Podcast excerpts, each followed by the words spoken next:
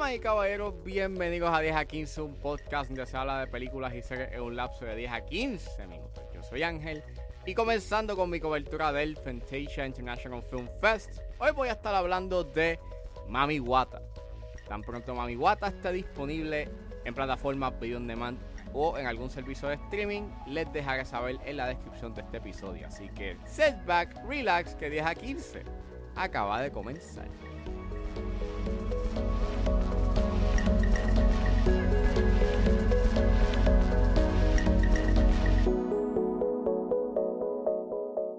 Mami Wata es una película escrita y dirigida por CJ Fieri Obasi y el elenco lo compone Emeka Amakesi, Usuamaka Aniuno, Rita Edochie, Evelyn Eli Yuhen y Kalechi Udegbe. Y trata sobre las luchas de una aldea costera aislada del mundo moderno. Mama Effie, una matriarca firme de la aldea e intermediaria de la deidad Mamiwata, lidera la comunidad de Iyi. Su sucesora e hija, Sinwe, cree que su madre es muy tradicional y promete ayudar a la comunidad de manera más concreta. La hermana de Sinwe, Preska, le resulta absurdo las ambiciones de su hermana, pero ve el punto de moverse hacia la modernidad y las quejas del pueblo. Cuando un hombre misterioso llamado Jasper es encontrado en la orilla del mar, se convierte en un ente de cambio en la aldea, pero ¿a qué costo? Disclaimer, esta película tiene temas implícitos de violación y pedofilia, por lo cual cerró discreción. Pues esta película estrenó en Sundance, ganó el Special Jury Prize en la categoría de competición dramática mundial por la fotografía de esta película. E hizo su estreno canadiense en el Fantasia International Film Festival. Y mano, esta película es tremenda. Este, había escuchado cosas muy buenas de Mami Wata, pero este, ver esta película, ver lo que se manifiesta en pantalla en verdad es bien poderoso y en verdad esta película este mm, me cogió sorpresa. Este está bien buena.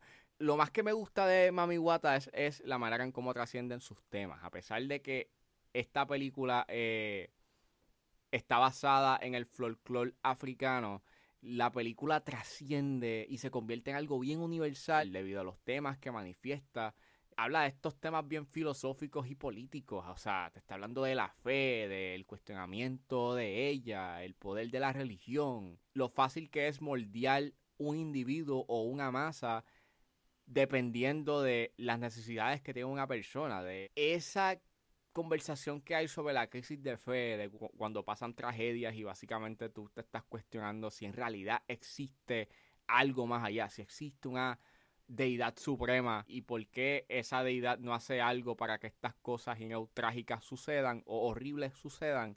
En verdad es una conversación sumamente poderosa, eh, bien intrigante, es bien, o sea, es sumamente intrigante y está bien lograda, like, en verdad los temas, o sea, la manera en cómo se, cómo se exploran esos temas, que aunque a primera instancia se puede ver bastante sencillo, son esas pistas y esas y esos elementos que el guion de esta película como que deja emanar, que hace que se cree una conversación y un debate bien interesante sobre lo que sucede en esta película. La fotografía es espectacular, en verdad es merecido de que se haya ganado digamos, ese premio en Sundance porque es poética.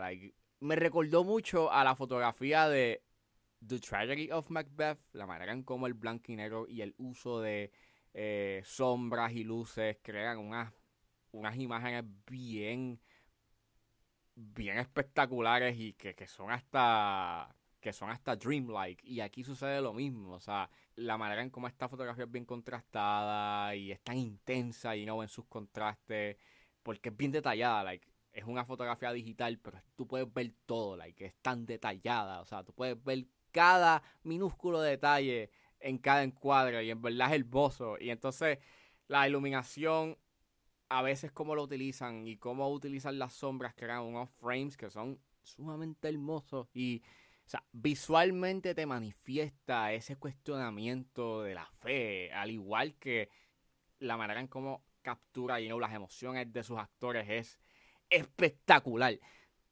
Yo sé que estoy repitiendo mucho espectacular, pero en verdad lo es. Y eso también tiene que ver mucho por su, o sea, por su paleta de colores que está basada en el blanco y negro. Like, en verdad, like, ese uso del maquillaje, con el vestuario, con el diseño de producción, hace que todo se destaque. Y repito, a pesar de que es una película que es bien sencilla y no eh, en su narrativa, es, son los temas que están en esta película que hacen que emane un cierto tipo de complejidad y debate con respecto a los temas que están hablando y, y, los personajes que son partícipes de esta historia eh, están en esta constante duda y algunos tú no sabes como que sus verdaderas intenciones y cuando se dejan en evidencia como que sus verdaderas, o sea, cuáles son sus verdaderos objetivos, pues en verdad las emociones que dejan emanar los actores y el elenco son brutales, en verdad, está bien logrado. Sí diría que al final hay un uso del CGI que es un tanto cuestionable, pero se lo dejo pasar, ¿verdad? Eso no le resta a la conversación filosófica y política que trae a la mesa Mamiguata. Y aunque a simple vista más una simpleza, lo que dice entre líneas es bastante profundo y es poético. Y en verdad, Mamiguata, en resumen, es una película que me sorprendió por completo. No solamente por la belleza que manifiesta su fotografía, pero también es por las conversaciones que trae a la mesa, por la manera en cómo trasciende con sus temas. Y lo hermoso que es ver, you know, otra cultura, you know, en pantalla grande. Y tienen que verla. Tan pronto esté disponible en algún sitio, tienen que ver Mami Guapa.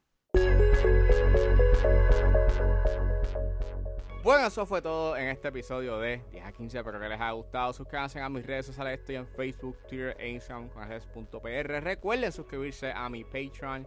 Con un solo dólar pueden suscribirse a la plataforma y escuchar antes de ese estreno los episodios de 10 a 15 y a 4x3.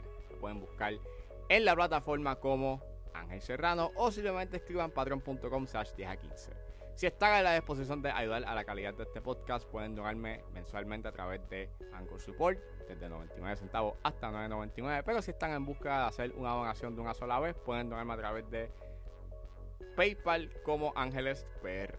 También me pueden ayudar con sencillamente compartiendo los episodios en las redes sociales. Y no importa la ayuda que ustedes decidan hacer, yo voy a estar inmensamente agradecido.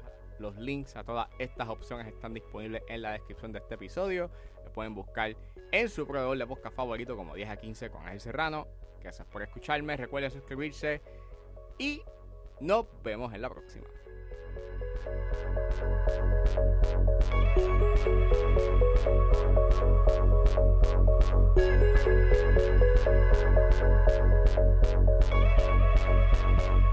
Tchau, tchau, tchau, tchau.